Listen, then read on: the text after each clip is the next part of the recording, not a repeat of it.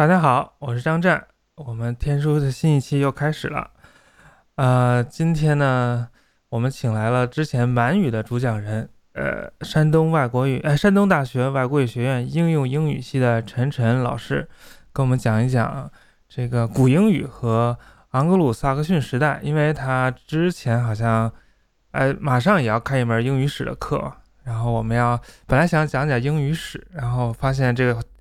东西太多，我们所以就今天先讲一讲古英语。那个陈晨老师跟大家打招呼。大家好啊，首先那个感谢这个卡师张湛博士，那个今天非常荣幸来这个呃，就是简单的就是呃介绍一下我了解的这个英语史方面的。嗯，这个话题本身呢是我非常感兴趣的，以以前那个自己在上学的时候就特别喜欢，但是没有没有机会去就是系统的学习，然后。所以呢，我就借着这个工作的这个便利，就就是试图开这个选修课。但是，但是我毕竟是，啊，什么都是现炒现卖的，所以这个水平非常有限。我知道国内很多学校有的有的老师也在开这课，他们那个就是，啊，呃，经验比较成熟吧。所以呢，呃，还是比较惶恐的，就就就自己了解的就分享给大家，嗯。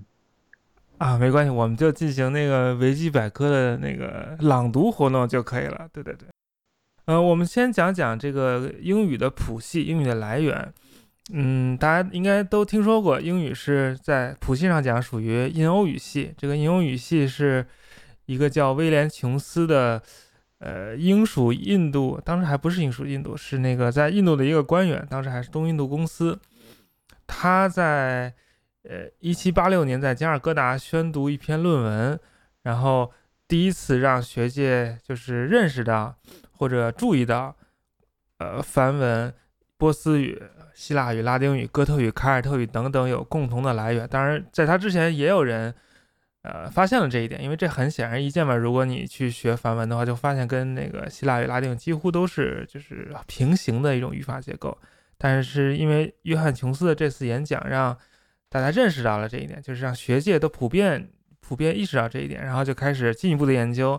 就把这个印欧语系看作，呃，看作一棵大树，然后，呃，这根儿呢就是印欧语系的这个祖祖宗，然后这大树就不不断的那个，呃，分支分叉，对，然后。英语系分了几十几个大的语族啊，其中之一是日日耳曼语族，啊，英语就属于日耳曼语族。日耳曼语族里面又分出啊西北东三组，北北日耳曼语就是北欧语那些，东日耳曼语就是已经消亡的哥特语，西日耳曼语就是我们今天这个英语所在的这个语组。这个西日日耳曼主要有三种比较重要的语言嘛，就英语、德语、荷兰语，荷兰语还包括。比利时的弗莱芒语和南非的那个 Afrikaan，就是中文翻译作南非语。然后这三种语言的同源性可以从一个词来来来看出来，比如说，呃，德语德意志叫 Deutsch，然后荷兰叫 Dutch，其实这两个词是同源的。嗯，是的，就是其实还有那个包括意大利人把德国人叫那个呃 Tedesco，就是。啊，他那个他那个形容词其实也是跟这个都是有关的了。嗯，就是以前反正以前反正这个这个词的意思就是早期它是个这个 Deutsch 这个这个词它是一个形容词了啊，它的它的那个词根就是呃在古英语中也有一个同源的词，就是就是叫那个 failed，它是就是那个第一个音是 th 那个。Field 就是人民的人民的意思，然后它那个 Deutsch 它其实是个形容词嘛，到现在德语中也是一个形容词，就是它的形容词是英古英语对应的那个叫 Fieldish，Fieldish 啊，这个就是呃人民的啊，这个这个词就是呃非常好用，就是就是古代因为这个词用的特别特别多，然后甚至就是跟它呃派生的或者复合的词就特别特别多，甚至有这种。叫什么 field land？比如说是表示一个国家，就是一个人民所居住的地方，叫叫 field land。land 就是我们说的，呃，这个比较有意思啊，就是啊，像这个 Deutschland 这个词本身其实跟那个 field land 古英语的那个那个词呢，就是特别的啊形式非常接近，所以说这个这个也是非常有意思的事情。呃，英语当中那个 Theodoric 就是那个也不是英语，就是一个日耳曼人的人名。呃，这个是也是一个哥特人的国王的名字了。这个词好像也是从这儿来的啊。对，这其实就是因为我说这个呃 t h e o 的这个词用的特别多，包括很多人名当中这个英语的一个 Theodoric，呃，这个然后呢，在德语中有个对应的词，到现在呃就是人名还在用。英语的那个人名反而现在就是基本上没有人用了。呃，德语中那个叫呃 Dietrich，就是叫迪特里希，翻译出来就是。然后呢，第一部分那个德语那个 Diet 就是就是人民人民的那个意思，然后那个后边那个 He 就是我们比较熟悉的，就是跟那个什么英语的那个 Rich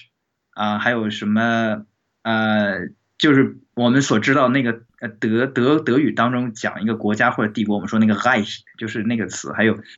还有包括人名当中的像那个 Richard 的那个 Rich 等等，它的就是。它是一个日耳曼语语当中非常常见的一个词呢，就是表示权力啊、财富啊、呃、控制啊等等，就是这么一个词。就是呃，不管是英语的那个人名是 Theodoric，还是德语的那个 Dietrich，这两个意思就是相当于是怎么说？它是一个组合的嘛，人民，然后边是个控制，就是人民的领导或者是什么意思？大概这样的意思啊，反正。呃，其实，在法语当中也有个呃人名叫，就是叫我们叫什么 t i e r i 还是什么 Thierry，那个那个人名其实也是这个来的。还有甚至，就是它有个威尔士化的一个形式叫 Tudor，就是我们所说那个都铎王朝那个 Tudor，其实也是就是它的一种变体吧。嗯，所以说这个就是从简简单单那个这个 Deutsch 这个啊民族的名字，我们就可以看出这个日耳曼语言之间的这种呃渊源。对我们今后有机会会讲一讲法语。法语实际上是一种所谓野鸡化的日耳曼语，或者拉丁拉拉拉丁化不成功的日耳曼语。嗯嗯，是这样的。嗯，非常复杂。好，对我们今天要讲这个古英语呢，当然不可避免的还是要回顾一下古英语所处的时代，当然是要把这个历史和语言结合在一起，才能更清楚的看到这个语言的背景。呃，古英语使用的时代，我们叫做昂格鲁萨克逊时代，基本上认为是从五世纪昂格鲁萨克逊人进入不列颠岛开始，一直到一零六六年诺曼征服。一零六六年之后，虽然古英语退出了政府和教会，但是在这个一些作品当中还是继续使用，然后逐后来逐渐被那个中古英语所取代。是是这样的，嗯，这个昂格鲁萨克逊人是怎么回事？在我我我我知道这个。呃，在凯撒其凯撒不是写过那个那个叫啥，什么什么战记，高卢战记，说他自己来了这个呃不列颠岛，然后等于就把就把这个不列颠岛的南部，就今天英格兰这部分吧，就是大概这个这这个英格兰这部分纳入了罗马帝国疆域之内，然后呢，为了抵御北方的这个呃当时叫什么人啊，这个。就苏格兰地区的人，但是不是苏格兰人。他们就是看那个古代那个记载，有一个叫叫 Pict 皮克特人。罗马皇帝华德良期间就建立了这个所谓哈德良长城。对，这跟那个《冰与火之歌》那个长墙其实是有有有些渊源。那个小说的那个设定，包括它那个就是这个墙的这个作用，以及它处于的位置都是非常相似的。但是等到公元五世纪的时候。啊，日耳曼大迁徙就从那个北方，从整个欧洲的北方向南向西南方向迁徙吧，进入罗马帝国疆域之内，然后就导致罗马就很乱，反正也也那个，反正这这这事情比比比较复杂，非常复杂。但是对于我们相关的部分来说，就是这个日耳曼人进入了英格兰，进入了不列颠岛，这是怎么回事？呃，就是按照。是，就是历史记载啊，是这样，就是包括当时那个古代英国的那个历史学家，我们叫那个 Bede 嘛，他的他他写的就是呃记载的是说，啊，因为罗马我们知道罗马受到那个日耳曼人入侵，所以说他们那个帝国这个势力就衰弱嘛，它是在萎缩的，然后他们就从呃这个不列颠岛撤军撤军然然后回到那个欧洲大陆去。抵抗那个蛮野蛮人啊，比如那个匈人阿提拉呀，或者是其他日耳曼人的那个进攻，所以这个啊不列颠岛，不列颠岛是是本地的是凯尔特人嘛，他们就是罗马化的一个这么个贵族阶层。然后这时候，因为罗马军队走了，所以说北方又开始入侵。这些人呢，就就那个写信请求罗马人来支援，但是他们顾不上，所以他没有办法，只有只有这个请其他人，就是就是在在那个大陆上的那个其他的一个日耳曼人，就相当于是雇佣军这样，就是帮他们抵御这个北方的这个蛮族。然后这些人呢就去了，去了之后，呃，就是。帮他们打退那个野野蛮人，然后呢，就是作为报酬，他们就有一些这种封地啊，或者是一些呃金钱或者其他方面的这个这个待遇。然后呢，这些人呃就是发现，在打的过程中发现这个凯尔特人其实战斗力特别差的，然后并且他们占那个地方就特别好，所以呢，他们就动了心思呢，就是说给这个大陆上的那些同胞说呢，就是啊这个地方太好了，你们都过来吧。慢慢的就。就是就越来越多的这个日耳曼人就来到了这个不列颠岛，当然这个实际的过程可能要比这复杂了。就是我们可以大致想象有这么一个过程，就是有这种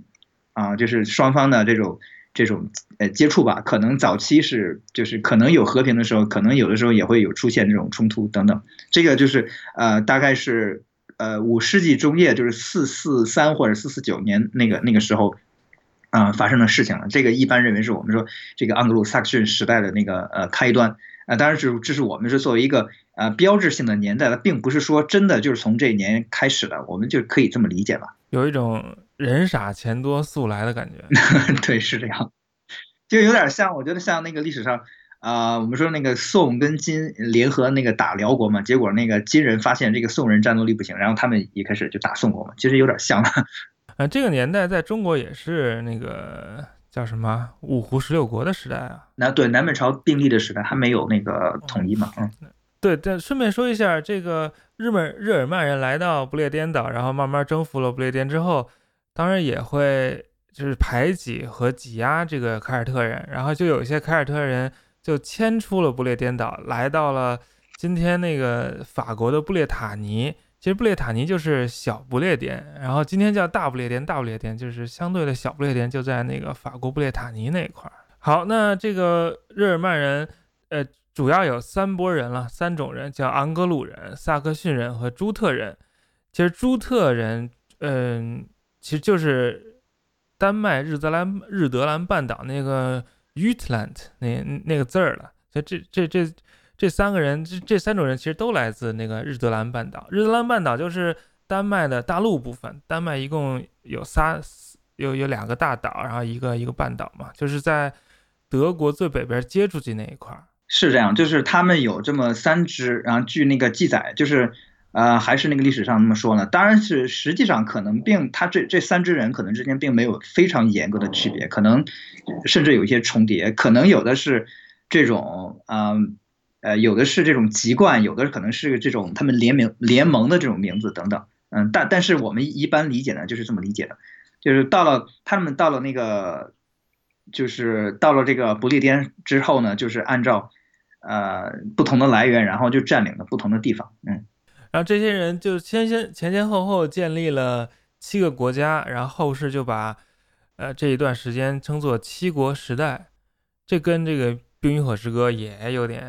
相似，对我觉得这个可能这个这个这个马丁作者他还是就是从这里边就是获取了一些灵感。所谓的那个 Seven Kingdoms，在这个英国历史上，他也也曾经有过这么一个，虽然不是说一下就同时出来七个，而是这个先后就是存在过，并且是此消彼长这么一个过程，呃，但是的确还是有点像的吧。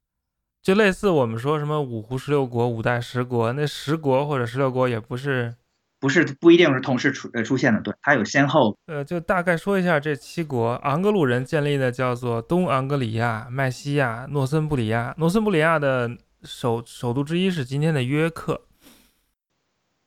老约克了。对对对，就我今天在新的新约克，不好意思。然后萨克逊人建立的叫威塞克斯、萨塞克斯、埃塞克斯，其实萨塞克斯就是萨克逊嘛，威就是 west，萨就是就是 south，埃就是 east，就是西南东萨克逊，是这样的。而朱特人建立的就叫做肯特，就是今天的肯特郡，就在伦敦的东南，呃，所以朱特人的地盘是最少的。这里面哪个国家比较强？呃，它先后也就是有这种区别吧，就是呃，但是我觉得可能东南像那个刚才我们说那个朱特人那个肯特，他的就是一直这个存在感是比较弱的，就是那个 East Anglia 就东盎格利亚，呃呃是是强过的，然后其他的像那个我们说那个墨西亚了，还有这个呃这个这个 Northumbria，就是我们说那个诺诺森布里亚啊，还有还有那个就是萨克逊，呃尤其是这个西萨克逊和啊就就是西萨克逊啊，他们就是。呃，历史上就是起的作用都是比较大了啊。这里边呢，当然就是这几个国家的名字，我我想这个就是跟大家这个这个稍微讲一下，我觉得还是挺好玩的。就是首先这个啊，我们说这个墨西麦西亚或者啊，我也不知道它这个中文名到底叫什么，就一般是写成那个 M E R C I A 这个 Mercia 这个名字，它的词根呢其实是古英语古英语的一个叫 Mark。啊，mark，啊，这现在对应的我们我们现在词就是那个 mark 或者是那个 march，啊，当然是这个意思呢，是它是做那个边疆啊，就是 boundary 和这个呃 borderland 这样意思来讲的，然后呢，就是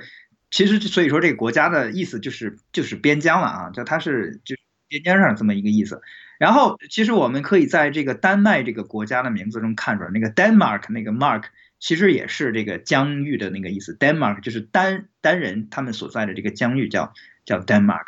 啊，就是就是说一个比较有意思，就像那个乌克兰那个国家乌克兰呢，它它最早那个意思也是边疆嘛，就是这这个其实我们可以看到一些这个相通的地方，还有现还有一个就是我们说那个呃贵族的这这种呃公侯伯子男当中那个侯爵第二等的那个。Marquis 那个啊，Marquis 还 Marquis，我不太会读那个词，就是他的那个里边也有这个 Mark 啊，这个这个成分。他因为这个这个所谓的侯爵，我们呃说的侯爵，呃最早呢，它是一个它是一个军事的这种这种那个头衔，就是它是守护边疆的这种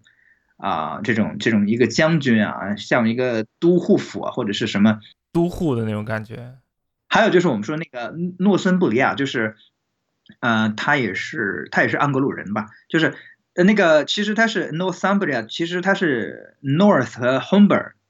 啊这两部分组成的。他就英国有一条河吧，还是叫那个红伯河。然后这个这个国家的这个疆土呢，大部分是在这个这条河以北呢。所以说这个 Northumbria 意思其实就是河北省了，或者是江北了，就是这么这么一个国家了。嗯，啊，河北国对，河北省或河北国都可以了。嗯，它这就是在北部的。我我补充一下，那个乌克兰那个词儿，那个乌是一个介词，克兰才是边疆，对吧？呃，krai，krai，krai 是是边疆的意思。然后那它就可能是加了其他成分了。对。啊，那乌是 at。对，在在边疆。啊，所以在边疆，in the front，at the frontier，就那种感觉。嗯，所以所以乌克兰的国歌是乌克兰不会灭亡，还是乌克兰还没有灭亡？是不是？这个这个我忘了，它它跟那个波兰的是不是有点像的？那个？对对对，我们还还没死，就是立一个。对对，有一个波兰还没灭亡，然后这个我忘了这个乌克兰是怎么说的。哎呀，挺好挺好呃，但是在呃，在这个安格鲁萨克逊时代，最重要的当然是。呃，整个英国皈依了基督教。对对，这是这是在这个文化上来说，当然也是政治上，因为古代的时候，这个这个这个教会这个力量，它既是一个文化力量，它是也是一个政治力量。对，这个这个，所以说是个很很重大的一个事件，就是整个呃。当然，其其实严格的讲，不是说整个不列颠岛这个就是说是呃归信这个基督教，而是因为我们知道之前毕竟他那个有过一波这么那个宗教，就是那个那个凯尔特人在的时候，他们曾经有过这么一波这个呃受洗的这个过程。但是现在就勿宁说是这个新来的这个居民，就是这盎格鲁撒克逊人，他们受到了这个这个洗礼啊，所以说对他们来说，他他们的政权来说是一个新的一个事物啊。根据历史记载说，五九七年，一位叫做奥古斯丁的主教来到了肯特，建立了教堂。当然，这不是那个之前当过摩尼教徒的来自北非的那个奥古斯丁，是另外一位奥古斯。他六百零一年任坎特伯雷大主教，然后从那时开始，坎特伯雷就在今天的肯特郡啊。肯特郡虽然在政治上不是非常的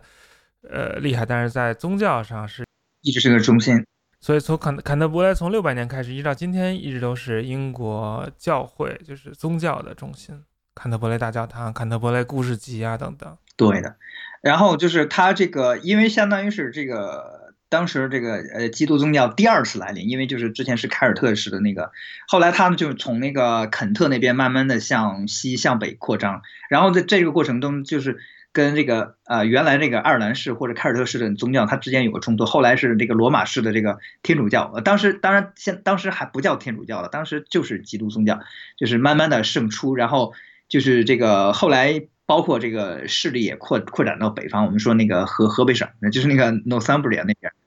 然后就是说到这个奥古斯丁他去这个不列颠传教的事情呢，但是后边有有一个故事了，就是。呃，就是说是那个教皇，当时的我们叫那个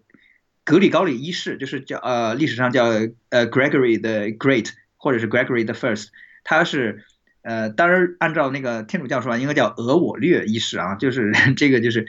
呃比较有意思了啊，他呢就是曾经呃在罗马的时候看到呃就是一个。被贩卖的这个男童啊，然后就是长得特别，皮肤特别的白，然后头发特别美，然后就是特别俊美。然后他就问这个人，哎，这些这些那个小男孩是哪来的？他们说是啊，Angli 啊，就是这些是盎格鲁人。他他就感慨说啊，长得那么那个帅是吧？难怪呢，他们的名字这个 Angli 听着像天使，因为那个安格安格里啊就很像的。然后说这他们来自什么地方呢？他说呢，他们来自那个 Dera 啊，Dera。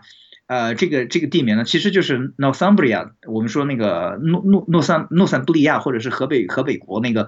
组成的一部分啊，就是南边那个部分叫那个 Deira。然后他说，他又这个这个俄武略呢，就是呃 Gregory，他又感慨说啊，他又用一个拉丁拉丁语来那个空耳哈，就就解释这个 Deira，他说是 a Deira erudi 呃 erudi 啊，就是说是从天主的这个愤怒当中拔除出来，也就是说他是摆脱了这个。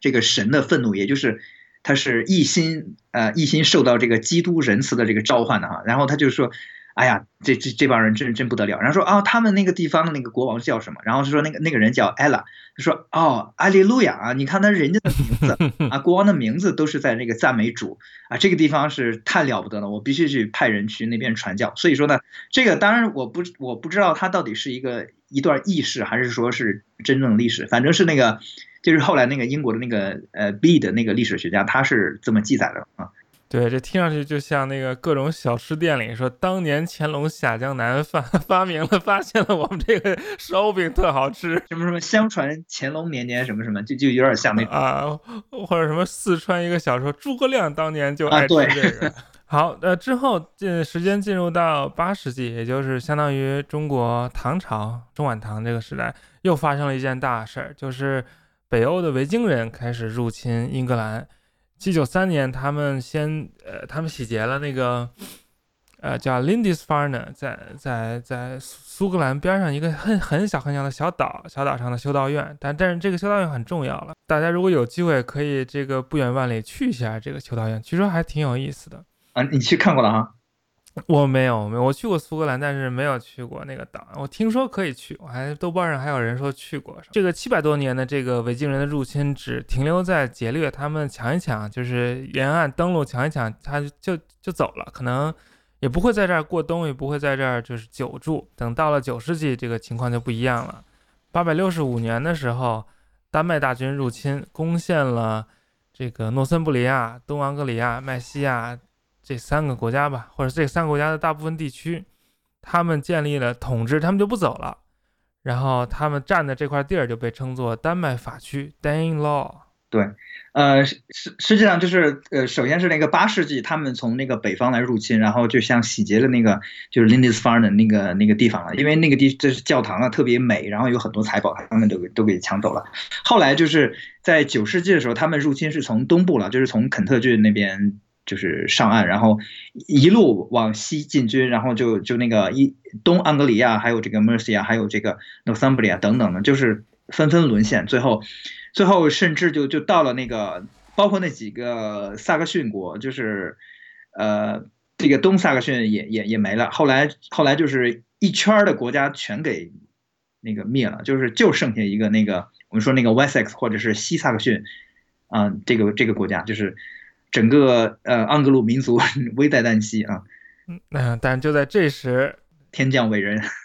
对，天降伟人就来了。天降伟人是谁呢？就是著名的这个阿尔弗莱德大帝。他是之前是有那么三个哥哥吧？他还有他有父亲，呃，然后是有哥哥。他小时候跟父亲就是去罗马啊，因为当时就像是朝圣嘛，他跟他跟他父亲去过。但是后来后来回去之后，他的那个大哥就夺权了，然后就就是因为他当时父亲还是那个国王嘛，呃，但就是他这时候就夺权，然后没这个妥协之下，就是两个人分别统治一块地方。后来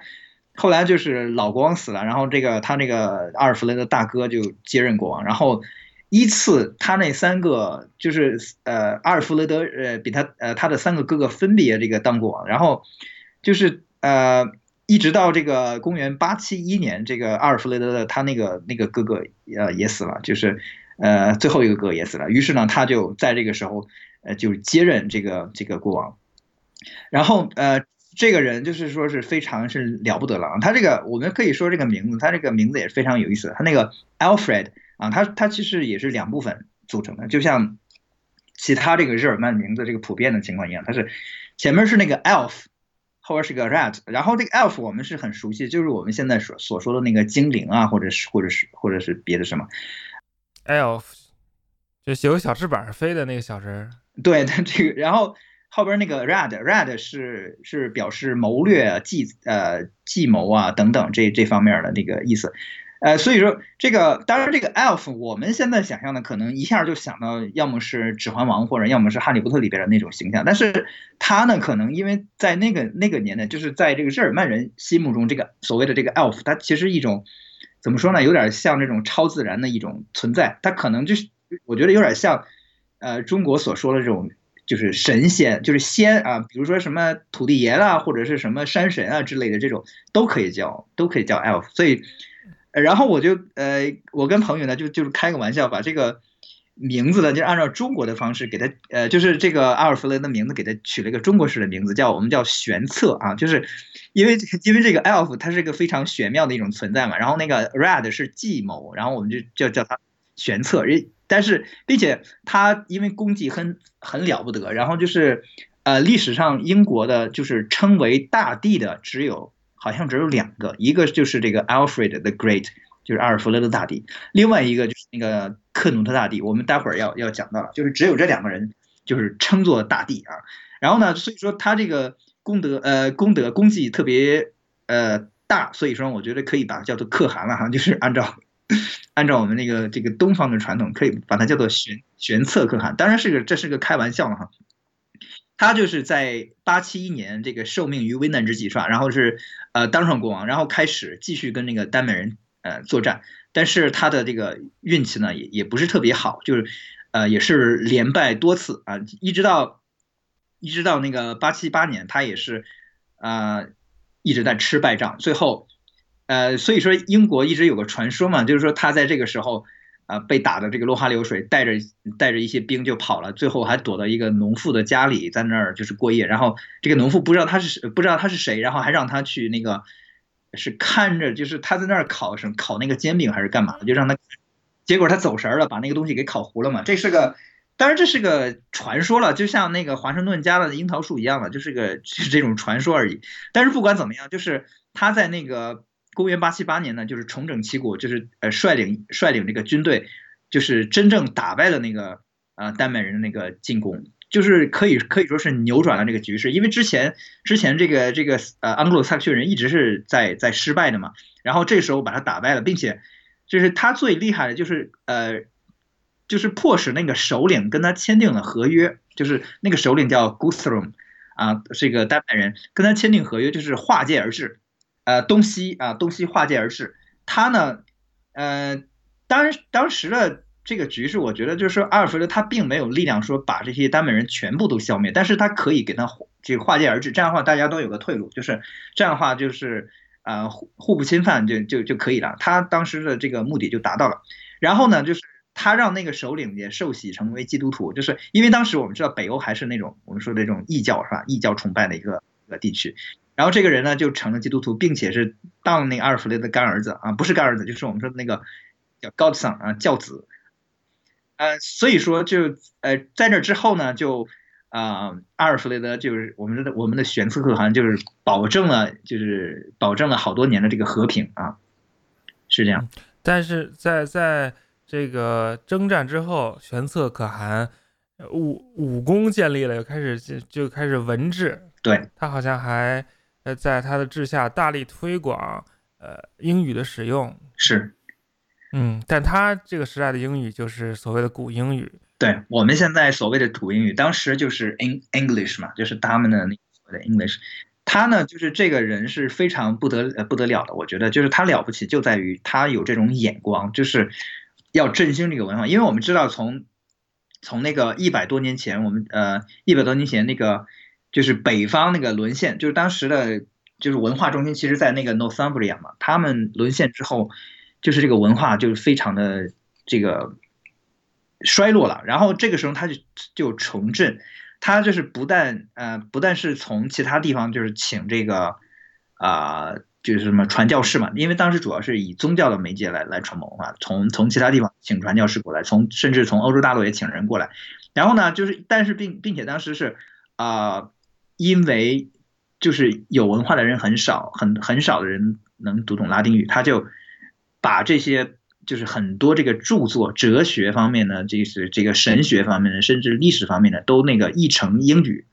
他呢，就是因为毕竟这个拉丁语，他不是很多人都能看懂的。但是就是说那些学有余力的人，他让他们继续去那个。呃，深造学拉丁语，但是首先他是要要普及这个这个英语，这个一般认为就是说他是他实际上是一种出于实际的考虑才这么做，但是他我们也不否认他可能是带着一种对自己语言的这种自豪，就是说这个这个他这种英语的这种呃这种表达能力。呃，事实上，我们的确是看到这个这个这个英语是非常了不起的，就是因为在同时代的那个大陆上，那些日耳曼人，就是除了之前呢，我们知道那个哥特人，他们曾经是就是翻译过那个圣经的一部分嘛，但是就是在那之后，就其他的这个日耳曼日耳曼语的这个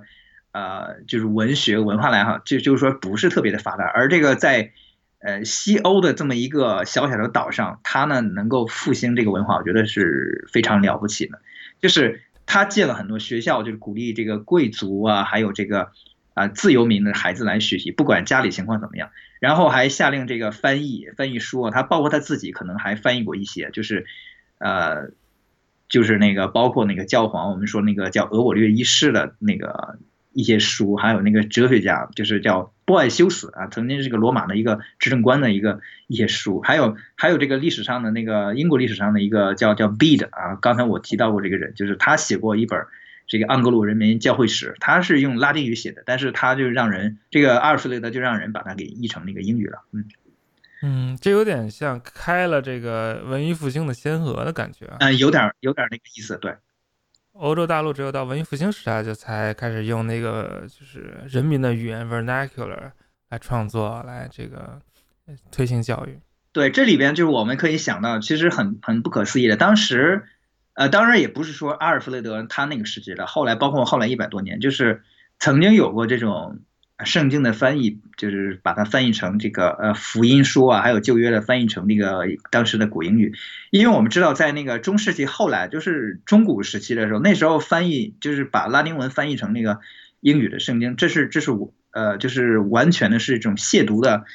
就是完全禁止了，是是一种可以可以这个判处死刑的一个一个做法，所以说他们之前反而有这种啊这种经验，我觉得还是非常。呃，了不起的。好，这个阿尔弗雷德大帝的，呃，就是文治武功，我们先说到这儿。但是他的他的孙子后来击败了维京人，就把这个全英格兰都纳入自己的治下。然后他的孙子的儿子，就是他的重孙子 Edgar，在巴斯加冕为英格兰王。然后他这个加冕礼一直到今天还沿用，这是九百七十三年的事情。但是这埃埃德加的后人就不太争气了，因为这时候丹麦人的克努特大王又来了，所以丹麦人又一次统治了英格兰。这个过程也就也是非常的复杂了，因为其实这个丹麦人或者那个挪威人等等那些北日耳曼人从来没有真正停止就是进攻这个啊，我们说这个呃不列颠岛，还有其实包括欧洲大陆在内，我们都知道，他其实这个北欧人一直在在进攻了。然后呃，到了这个十一世纪，就是一零几几年的时候，这个丹麦人又卷土重来。其中呢，就是有一位叫克努特啊，克努特国王，克努特大帝。我就刚才说的是另外一位英国历史上担任国王，成为大帝的。他呢，就是呃，本来是丹麦、挪威的国王，然后呢，他也就是占领了英国之后，他也加冕为英国国王，然后并且呃，这时候建立了一个相当于是个大帝国的，就是横跨北海的，就东边有这个呃丹麦、挪威，西边有英格兰的这么一个国家。就是史称呢北海帝国，这是就是它是相其实类似于一个像这种皇帝的一样的，但是它可能就是它可能 没有那种就是经过这种教会承认的那种那种皇帝了，但是他的确是有这么多地盘儿，的确是这样的，并且他那个娶了原来的那个啊盎格鲁人的王后，就是叫 Emma，啊就是呃。Emma of Normandy，她是诺曼底人的一个一个呃女的了，然后她娶了之后，并且她生了一个生了一个儿子，这个儿子后来也也当过国王了。那这个这个我们是啊，我们待会儿再再提到，因为这段历史是非常复杂，而呃，距从此时到我们后来所所说的那个最出名的诺曼征服，只有大概五十年的时间，就是这这段这段历史也是比较乱的了哈，就是他这个克努特一直当啊英国国王，一直到。一零三五年左右，然后是他的他的儿子叫 Harold Harefoot 啊，这个呃就反正是某个哈罗德，因为叫哈罗德的人特别多了，这是这是这个克努特大帝的一个儿子，光脚哈罗德，光脚还是平脚还是什么东西？这个就是他是一个外号了，就是呃，然后就是但是这个人这个人呢，并没有就当特别久，就大概五年左右吧，就是他就呃。死了还是怎么样？对，然后是另外一个，就是克努特的另外一个儿子，也就是这个克努特娶了英国的原王后之后生的那个儿子，叫他这个他这个名字也很有意思，叫 Hartha Knut，Hartha Knut。这个翻译过来其实对应英语的那个 Hart Hartha 是就是 hard 就是硬的那个坚硬的意思，那个 Knut 就是我们说那个 knot 就是 K N O T 那个 knot 就是一个非常硬的一个结，他这个。克努特本身，他这个名字就是个结的意思哈。然后他继位，继位之后也没有当特别久，就大概两年左右。然后这个时候呢，呃，就是丹麦或者挪威这边的呃国王就没有了。然后这个王位呢，经过这种多方的这种博弈，然后又回到了原来那个盎格鲁撒克逊王室这这个后人手中。这个人呢，就是我们所说的这个。Edward the Confessor 就是护教护教者或者护教王啊，爱德华，就他还是那个阿尔弗莱德的后的后人。这个爱德华呢是艾玛的儿子，就是之前刚才说的那个他的妈妈，就是原来是英国的王后，后来又嫁给那克努特大帝啊。然后那个在他之前当国王的那个哈萨克努特，就是他的这种呃同母异父的兄弟啊。这个就是呃就是很很复杂了哈。然后。这个他当上他当上之后，呃，因为我我们知道当时这个英英国有很多贵族了，就是不只是一个国王，即就就是在克努特大帝啊当国王的期间，当时也有这个就是在朝廷里边就非常有权势的这个贵族，其中有一位呢叫 Godwin 啊，他是这个 Wessex 的这种我们叫公爵啊，虽然他我们一一般叫做 Earl of Wessex，但是但是。之前最高的那个那个贵族就是叫 Earl，不是后来的那个我们说 Duke，呃，他呢就是呃权力非常大，就是在 Edward 继位之后，他就把自己的女儿嫁给这个这个 Edward，啊，但是呢，就是这个 Edward 呃对他呢其实是有仇的，因为之前之前他曾经 Edward 跟他的哥哥从啊就是从这个诺曼底呃回到这个这个。英国的期呃时候呢，就是他的哥哥也叫 Alfred，他的哥哥叫 Alfred，被就是这个大臣高度文给害死了，所以说他就特别恨他。而这个时候，我们知道这个这个大臣又把自己的女儿嫁给他，然后就是想生一个这种继承人，然后并且就是他可以控制，就是就是呃这种模式我们是见过的哈，就是非常就是包括我们说那个权力的游戏里边也是那个啊那个那个 Tywin 也是。把女儿嫁给那个那个 Cersei 嘛，把那个 Cersei 嫁给那个当时那个那个 Robert，就想生一个小国王，自己当国王的老爷。对，当国王的老爷，这样的话他就可以把持朝政。这个时候就是这个 Edward 肯定是不干了，所以说呢，他就一直啊，我不知道有没有跟他同床，反正是他很花了很多时间，就是在教堂里这个祈祷。所以说呢，最终也没有留下儿子，一直到这个一零六六年他去世就没有留下儿子。啊，我我就说一个英语词儿啊，叫叫 consummate，consummate，这个是这这个这个这个很重要。这 consummate 是什么意思呢？是结婚之后夫妇第一次行房，履行所谓的那个什么义务。对对对，就是让婚姻有实质化，就是实实际有婚姻，有这个性关系。但是很多政治婚姻，就是他们俩虽然举行了婚礼，但是从来没有过。是夫妇二人从来没有过性行为，就是没有过实质的婚姻。他这个，所以说我我们可以怀疑，是不是 Edward 其实跟他妻子也没有，就是没有尝试过去生儿子。啊，不管怎么样，他死的时候就没有儿子。这个时候呢，呃，就是个谁来继承王位，又成了一个新的问题啊。这个时候，呃，这里边就出现了很多可能性。一个呢，就是我们刚才说的那个那个大臣呢。儿子，也就是他的，我们说他的大舅或国舅吧，就相当于是，呃，叫 Harold Godwinson，就是皇后的弟弟。哎，我也不知道是哥哥还是弟弟了，就反正是国舅啊，就是一种国舅吧。对他呢，就是说他就想想那个要当那个王位，但是与此同时呢，就是在呃欧洲大陆上，就是我们说的那个诺曼底的公爵叫威廉啊，就是我们所所谓的后来的那个征服者威廉。他呢也认为有继位权，这里边就是有有很多这个不同的说法了，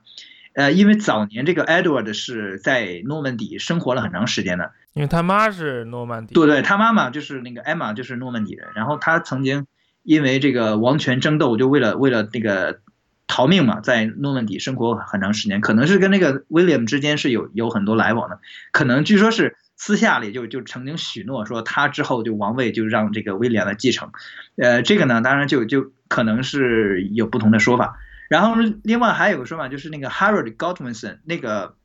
他那个大舅或者小舅啊，小舅子、大舅子，呃，曾经在这个欧洲大陆上被捕，就是被这个威廉人威廉手下的人被捕。这个时候呢，就是呃宣誓对威廉效忠啊。这个时候你既然向他效忠，你肯定是不能当这个国王了。所以说呢。这个时候，这个 Harold 当上国王之后，消息传到这个诺曼底，威廉就非常的生气，所以说呢，就就率军北上，不是北上的，就是渡海，渡海要要那个，就是剿灭这个逆贼啊。但所以说呢，就他后来就那年呢是九月还是什么时候，就就打到这个这个这个英国的英国本土。对，这个时候呢，Harold 也是比较惨的了，因为。他当国王没多久，然后北方就是发生那个挪威人入侵啊，并且是他哥哥啊，他他自己的亲哥哥还投奔了那个那个敌军。这个时候呢，他就他就率军北上，跟挪威人打过一仗，非常的惨烈。然后这个时候又听说南边又来那个威廉啊，来来入侵了，然后又南下，这个这个打仗，最后呢，呃，就是惨败了，自己也战死。对，嗯，他北边打赢了，回来南边接着打，就就打不过了。对，就是说是虽然他的这个。就是说，我们说他当国王当的不是特别什么，但是的确也是条汉子吧。就是说，最最后也是也是战死，战战死这个这个黑斯廷斯这个地方。所以从另外一个角度来说，其实这个哈罗德和后来的这征服者威廉，他们对王位的这个这个争夺，其实也是双方都有点都都都有点说法，也并不是说什么。呃，抗击外族侵略什么之类的，上升到民族主义这种东西根本就没有的事儿。对，没有没不是我们现代意义上那种想象的那种民族主义的东西。但是，呃，他的确因为两两边的这这两个人的这个语言背景、文化背景不一样，他可能的确是代表着两种势力的这种斗争。所以说，在这个哈罗 Harold 这个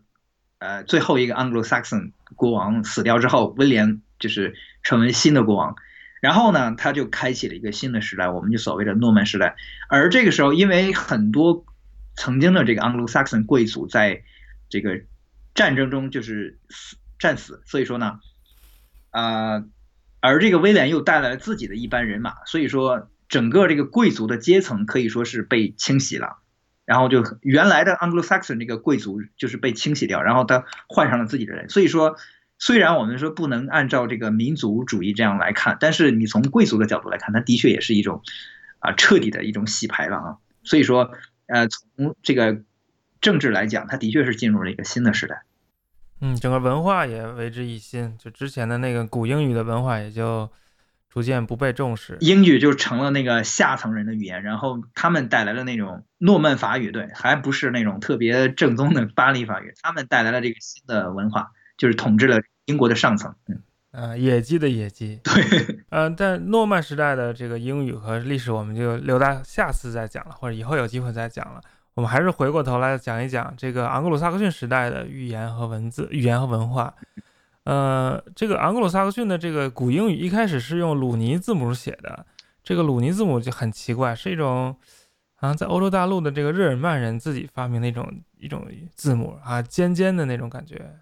像适合雕刻的那种。嗯嗯，对对对，它没没有任何那个圆的那个部分，好像它好像是刻出来的。但是九世纪起，他们随着这个呃转信了基督教嘛，然后基督教的文化在这儿传播，他们也就开始转用那个拉丁字母了。嗯，呃，古英语呢也有一些区别，有一些方言的差别了。嗯，像我们之前提到那几个有名的国家都有不同的方言，麦西亚、诺森布里亚、威塞克斯、肯特等等。当然，还是因为那个阿尔弗雷德的大帝。呃，推广古英语就推广他自己的语言，这个威塞克斯方言就成为了古英语当中，就我们现在有的古英语材料最最有势力的一种了，最权威的方言，然后是最标准的，就是数量也是最多的，就是那个西西萨克逊或者威塞克斯那个方言，就是它。但是今天的英语的直接来源并不是这个威塞克斯方言，是不是？嗯，并不是，它现在的我们现在英语的前身就是中古英语，它的那个标准语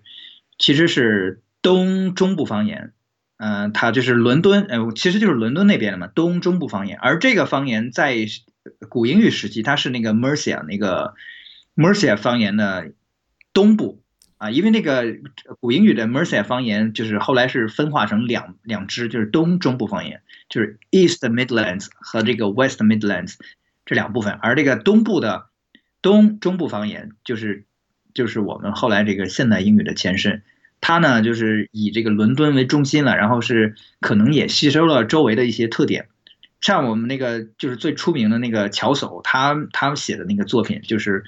典型的是伦敦那个附近的那个那个方言，所以说是跟我们所了解的这个古英语的这个大部分材料，它就是不是完全的一致，它相当于是这种兄弟或者姐妹之间的关系了。呃，这个古英语的从语法上、语法的特征上来讲，是非常的，就是形态非常丰富，典型的日耳曼特征。所谓形态丰富，就是它有很多很多词尾，呃，名词呢有。有五个格，其中有一个格不是非常非常发达，一般就是说有四个格多一个弱一点的格吧。有三性、阴阳、中性，有两数，就单数、复数等等。然后动词也是有很多的这个变化，就比今天这种英语好像基本上没有什么形态变化，要要丰富的多，有点类似，可能比现代德语还要还要丰富一下。对，它就其实我觉得这个这个复杂程度跟现代德语应该是比较像的，但是有一个问题就是古英语它因为方言比较多，它又没有那种标准化的一个过程，所以说它显得特别的这种杂乱啊，就是看起来杂乱，但是我觉得复杂程度应该跟现代德语是差不多的。古英语有一些比较丰富的构词手段，比如最有名的是那个 immutation，就是呃一个元呃一个词可以通过那个。这个核心的元音变成前元音，然后变成另外一种形态。所谓前元音就是 r a e 这种，就是 a e 类似这样的元音。比如说 u 变成前元音就是 u 这样。比如说最典型的那个昂格鲁 Anglo 变成形容词的时候变成 English，English 就是 a 变成了 e，其实这就是一种叫什么 emutation，就是前元音化。嗯，还有很多类似的例子了，比如说，呃。呃，老鼠 moose 变成了前化，变成 muse，就是复复数，就是今天的 mouse 变成了 mice。读音的变化就是后来读音变化就比较复杂，但是早先的话，像那个 foot 变成 feet 这种了，foot 变成 feet 也也是了，也是变成复数，变成了一。对，都是都是这么一个过程。tooth 变 teeth，还有那个 full 变成 fill，对吧？这个形容词变成动词，它这里边都有都有这么一个过程，都是这个 e mutation 这么一个过程。有个文章有有一个，大家可以查一查这个 e mutation，其实有很多很多例子，还挺有意思的。就是之前没有想过这些词其实是是可能看出有联系，但没有想没有想到他们这个联系是有规律的。这个就是我们在其实，在英语当中只能看出一些这种蛛丝马迹的，就是这我们所谓的。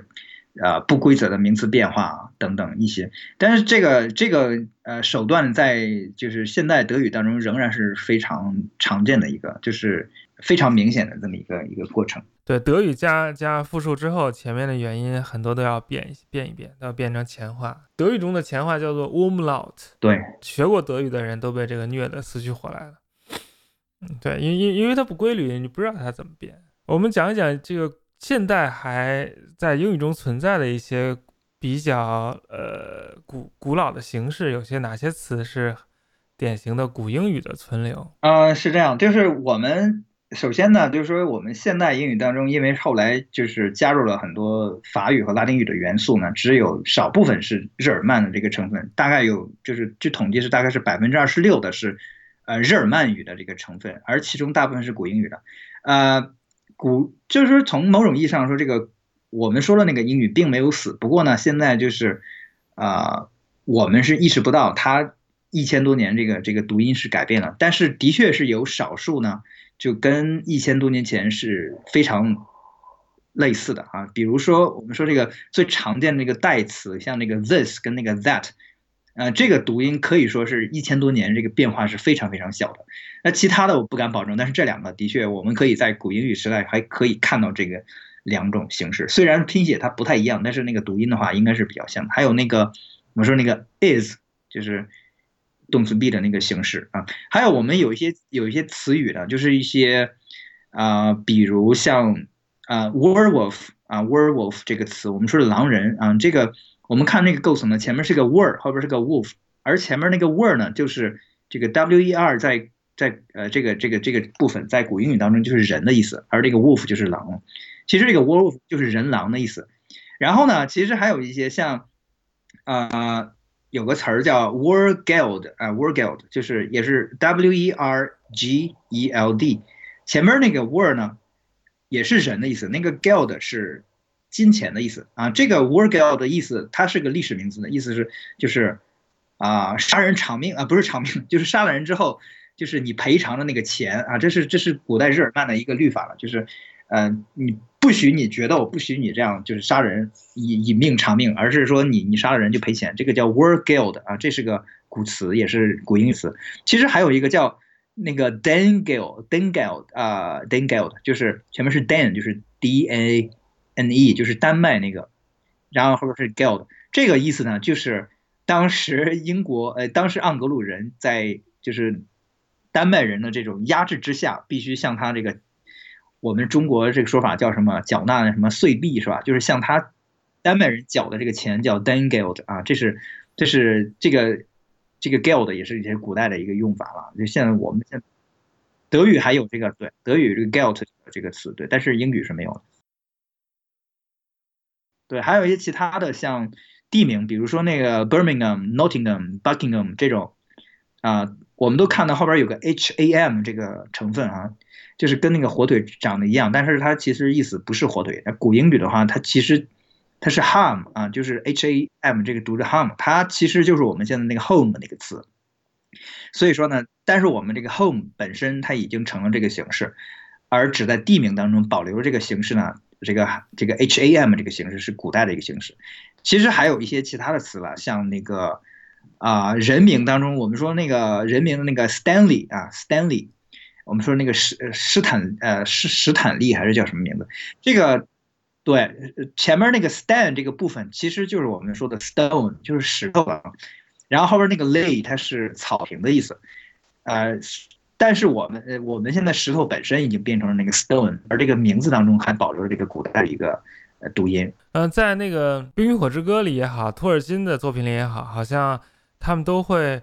着意多用一些这个日耳曼语的元素，而去避免用这些后来的中国英语里面的法语、拉丁语这些东西。是是这样的，呃，尤其是在这个托尔金的作品当中是体现的非常明显。我这两天呢，就是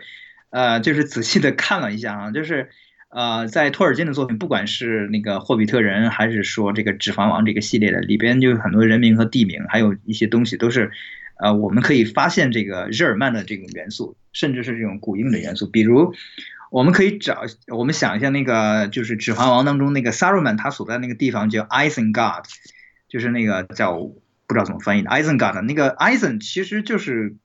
古代的。古代古代的那个铁嘛，现在德语仍然叫 Eisen，但是古英语的话它是叫 Eisen 啊。这个呢，而那个 guard 其实就是我们说那个 yard 啊。这个呃，虽然就是古英语它不读 guard，但是它这个形式呢，的确是比较就是比较存古的啊。呃，还有像比如啊，我们我们这个在霍比特人里边，他们一直就是追寻的那个宝石，就是那个 Arkenstone。Arkenstone 这个这个词呢，其实古英语当中也有了，虽然不是这么这么写的，但是就是对应过来的话，的确是 Arkenstone 啊，这个人也是古英语的地方。还有就是我们最最出名的这个 Gandalf 这个名字啊，他他其实是取自古挪威的神话，他是一个他是一个矮人的一个名字，就是叫前面那个 Gand 啊，Gand 是就是魔杖啊魔杖的意思，而那后边那个 Elf 就是我们所谓的那个精灵啊或者什么的。呃，所以说这个 Gandalf 是这么一个名字来的，但是呃，因为他是个矮人的名字，最早托尔金是想把它用在就是那个矮人的王，也就是我们后来所知道的那个这个索林嘛，索林啊，Thorin o r i n Shield，就是拿象拿象盾的那个那个那个人，但是后来他就是还是把这个名字给了这个巫师，就是我们后来知道这个 Gandalf，就那 You shall not pass 那个，对对，You shall not pass。我们之前谈到过，那个维京人，呃，统治过英格兰很长一段时间。当然，他们的语言对古英语也有很大的影响，一直甚至一直延续到现在。那在哪些方面有影响呢？我们就是说，首先是词汇上嘛。我们现在日常生活中用的很多词，其实都是来自那个古挪威语。啊，我们可能根本就意识不到，像这个 anger 啊，像那个 cast，像 die 死这个，还有这个 egg gate。啊，像还有最基本的那个动词，像 get、give，呃，甚至我们说生病的那个 ill，还有这个法律那个 law，呃，还有一些像我们说天空那个 sky 啊，还有裙子啊，裙子那个 skirt，还有我们说皮肤这个 skin 啊，呃，甚至呃还有很多这种，尤其是这种呃 sk 啊，尤其是这种 sk 打头的词呢，很可能就是北欧来的啊。之前的像。包括我们说那个像那个 give 啊，跟跟那个 get 这个这两个词来说，其实古英语本来也是有的，但是它的读音肯定不是这么读，它是读成这种类似于这种 yet 或者是 eve 这种，而不是这个 get 跟 give。而这个在古挪威语影响下，它就就是硬化成了那个 g 啊，于是就有了我们新现在的这个。还有我们说这个日常的呃，就是亲属当中这个姐妹这个 sister 也是。古挪威语，因为古英语的它那个形式是 s w e l s t e r 啊，如果是存留到现在，肯定不是这么读的。呃，还有一个比较呃比较呃明显的就是那个窗户 window 啊，我们这个也是离不开的一个词，它呢也是古挪威语，它是 wind 加这个 auga 啊，wind 是风，后边那个 auga 是眼，就是说它是风的一个孔，所以说这个东西是窗户。而古英语的对古英语的叫法呢是。也是不一样的啊，它它是，呃，那个词我就不念了，因为比较拗口了。它那古英语的构成是前面是眼，后边是个孔，就是个眼孔这个意思，所以说是不一样。这个呢，就是说我们日常生活中这个词汇的啊这个影响。呃，这个 G 这个字母在现代英语当中，如果后面跟的是 I E 的话，它应该念 G，比如说 G geography 这种。呃，如果跟的是 A O U 才念 G，但是像 Gear, get, give 这种明显违反了这种规律的，就一般来说就是北欧来的词儿。嗯，是很有可能的。嗯嗯，就是除了这些日常词词汇以外，我们还可以在其他的方面，比如那个姓氏当中，我们知道很多姓氏它是以这种 S O N 结尾的，就是比如说什么 Jackson、Peterson 等等这种，就是表示什么的儿子。这个传统呢是明显是北欧的一个传统，就是那种叫什么父名，就是用父亲的父亲的名字。现在就是很多语言还保存的嘛，就像尤其是我们那个俄罗斯的，对不对？叫什么我们什么什么诺维奇、什么维奇、什么什么什么耶夫娜，这种都是前面都是父亲的名字。所以说这个呢，呃，英语英语本来是没有这种。一本谁？一本一本西纳，这个阿拉伯的也是那样的。呃，英语之前它没有这种什么什么 son 什么什么 son 这种这种形式的。这种呢，就什么 Jackson、Peterson 什么什么 Johnson 等等，都是这个古代这个呃北欧的这个影响。然后呢，另外一个就是这个地名影响。从英国的这个地名上来看，就是我们我们说什么什么 b 就是写作 by 的那个啊，这个是北欧的。呃，就是这种村村庄的意思，还是城镇的意思？还有很多像那个 Thorpe 啊，就是 T H O R P，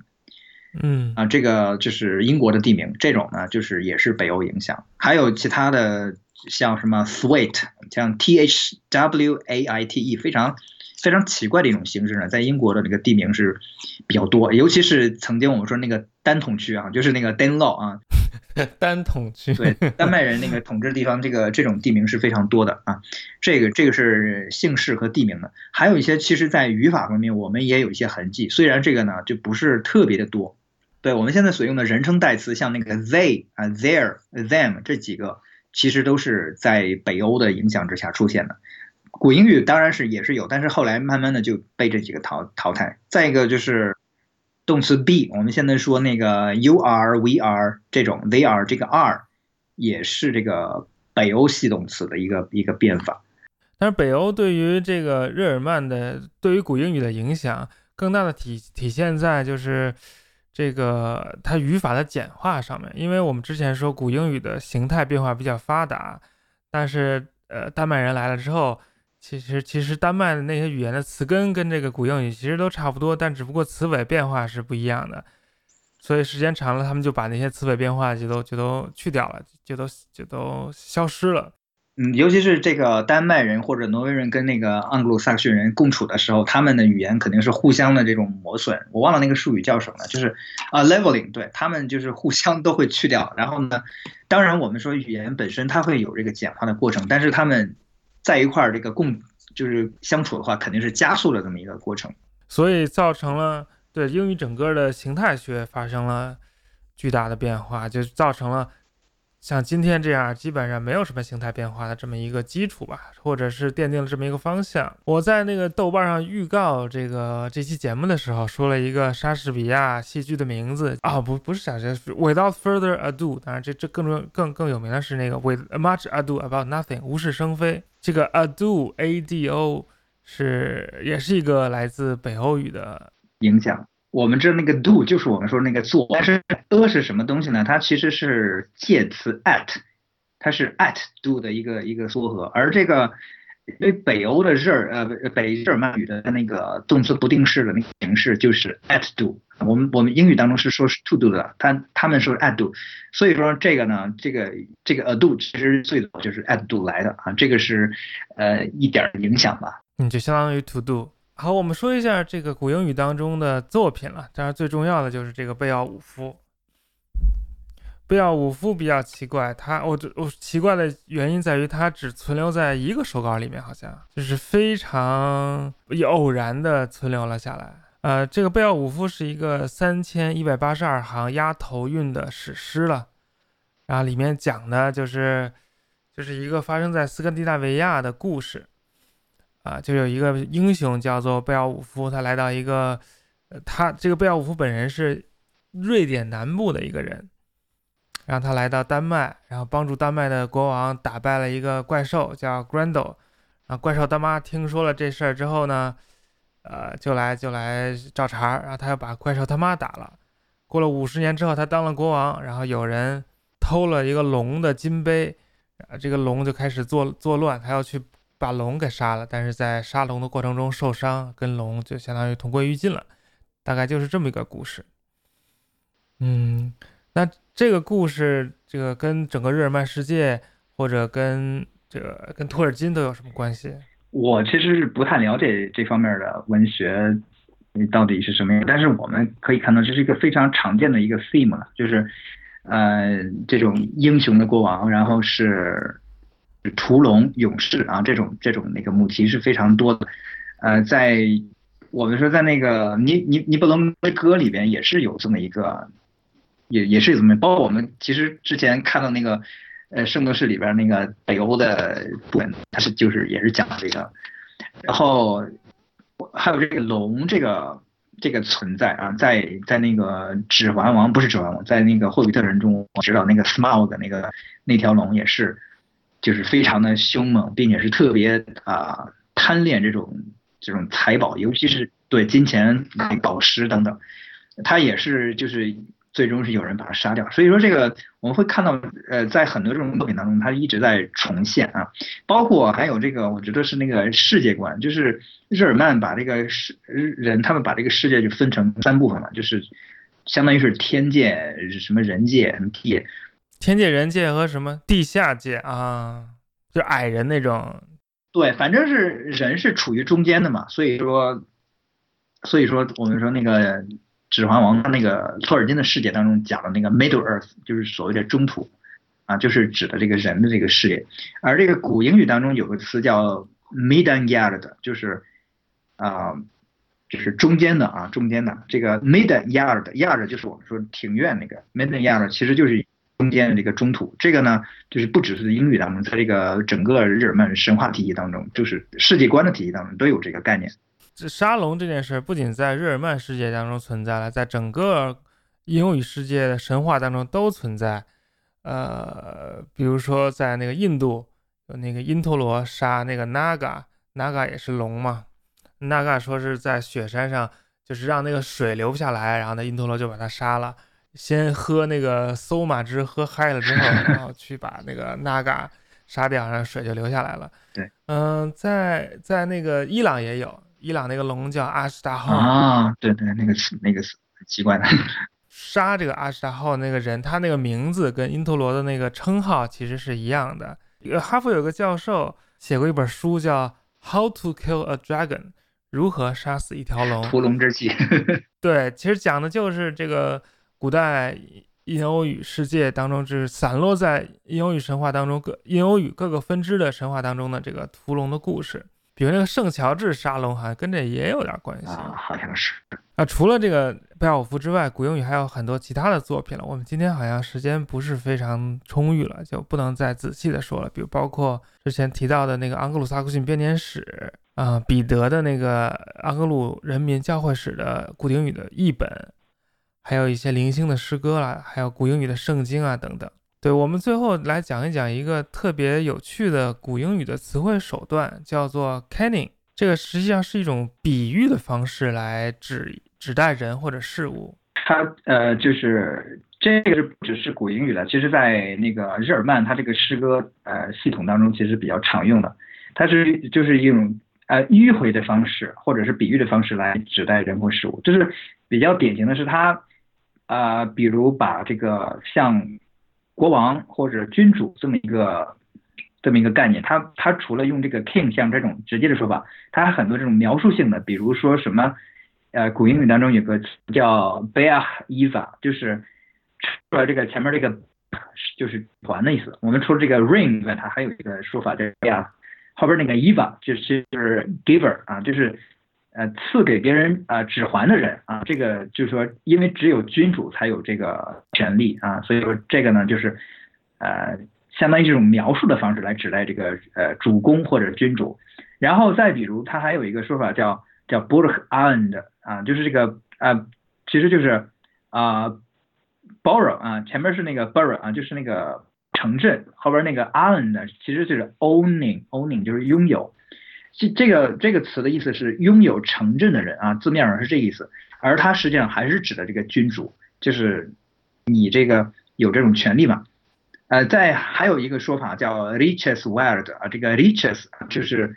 国家的啊，world 就是我们说那个 guard 啊，world 啊，就是它是啊国家的这么一个守卫啊，这个守护者叫或者说是护国。我们在那个啊，权力的游戏咱们听到这个 protector of the realm，就是那个感觉。它呢，其实也是指这个君主了。这个他用不同的这种词手段来来形容同一个东西，这种啊这种手段就叫做呃 king 啊。还有其他还有很多其他例子，我就简单的说两个吧。一个是比如说船啊，船我们是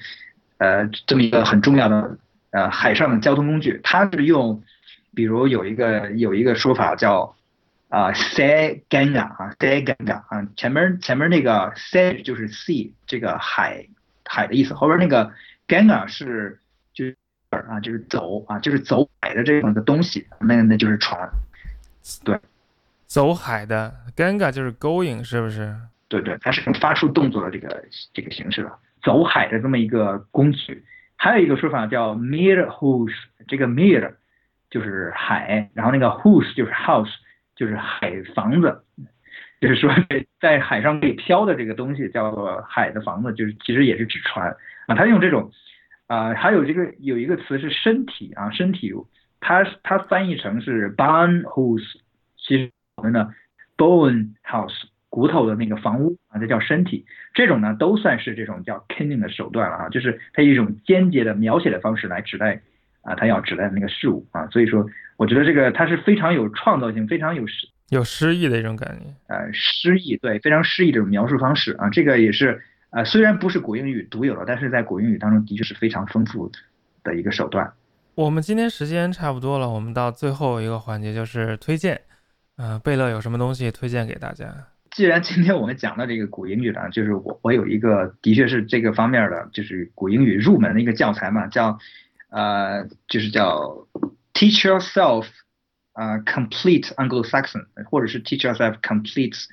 Old English，就是自学的那个英语小教材。我们知道有一个 Teach yourself 系列有很多了，但是它还出过这么一个古英语的一个小教材。那个小教材就是非常浅显易懂，并且非常有意思。呃，所以说这个大家如果对古英语万一有意思的话，不妨就是看一下这个。这个书在网上有电子版，虽然。我们这样好像不太地道，但是我觉得，呃，那个那个还是蛮方便的啦。嗯，传播知识也没有什么不好。嗯，好，我我给大家推荐一个网站，是那个叫 ETM Online，ETM Online 就是英语词源字典吧，相当于，就是你有任何关于英语一个词儿是从哪儿来的这个疑问，就去那个字典上一查，就能够给你。呃，非常方便的这个显示出来，但很多都是来自那个牛津英语字典了，来自那个 OED，啊，这个这个词典好像还做了一个中文的 APP，也可以试一试。我我是没没用过了，